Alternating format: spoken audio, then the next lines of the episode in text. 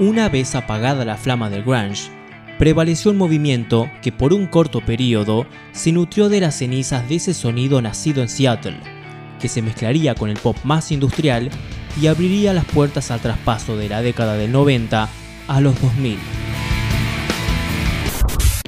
Pasado incierto. Agotada la fórmula que había llenado de hits los rankings durante una década, aparecían nuevas bandas que se subían a esa estela fugaz de éxito comercial del estallido grunge, y que había dejado éxitos inoxidables como Interstate Love Song de Stone Temple Pilots y Black Hole Zone de Soundgarden. Un movimiento en ebullición, pero que no fue bien recibido por muchos de los precursores del subgénero previo.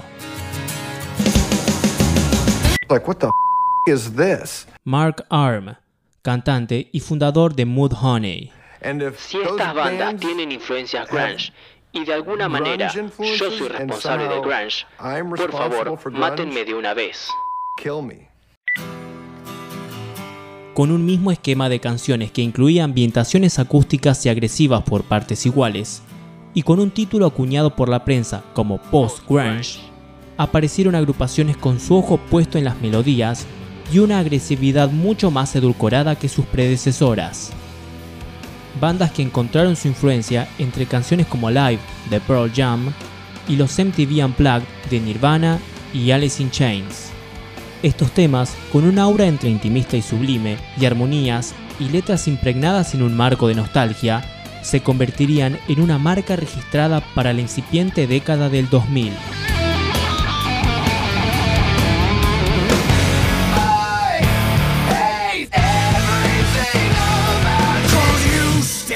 Here we're the mirror.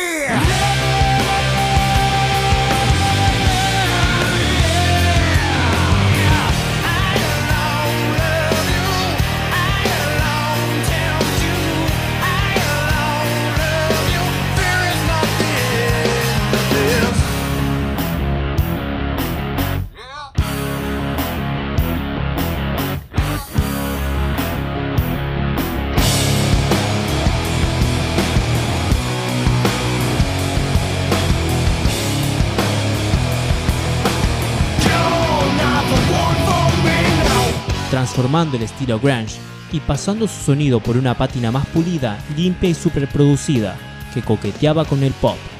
La agresividad quedó de lado y su fórmula fue la que más se acercó a las preferencias del mainstream, que sin dudarlo comenzó a darle alta rotación a sus éxitos y dio origen a composiciones creadas exclusivamente para llenar ese vacío.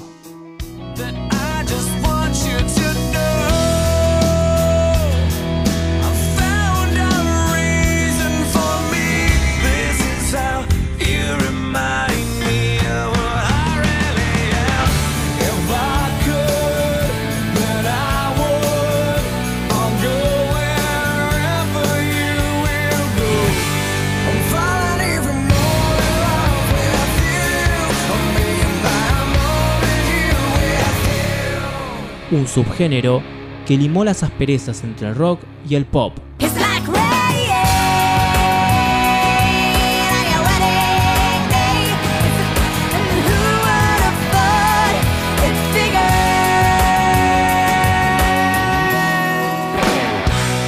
permitiendo al rock ser más blando y al pop volverse más confrontativo. Y un subgénero que con su comercialización preparó el camino para lo que vendría después, como escucharemos en el próximo episodio. Para finalizar, vamos a escuchar una canción de Creed. Odiada por muchos puristas del grunge, esta banda de Florida llevó al post-grunge a su máxima popularidad, con éxitos que serían inmortalizados por su estética a los nacientes 2000. Esto es Creed con My Sacrifice.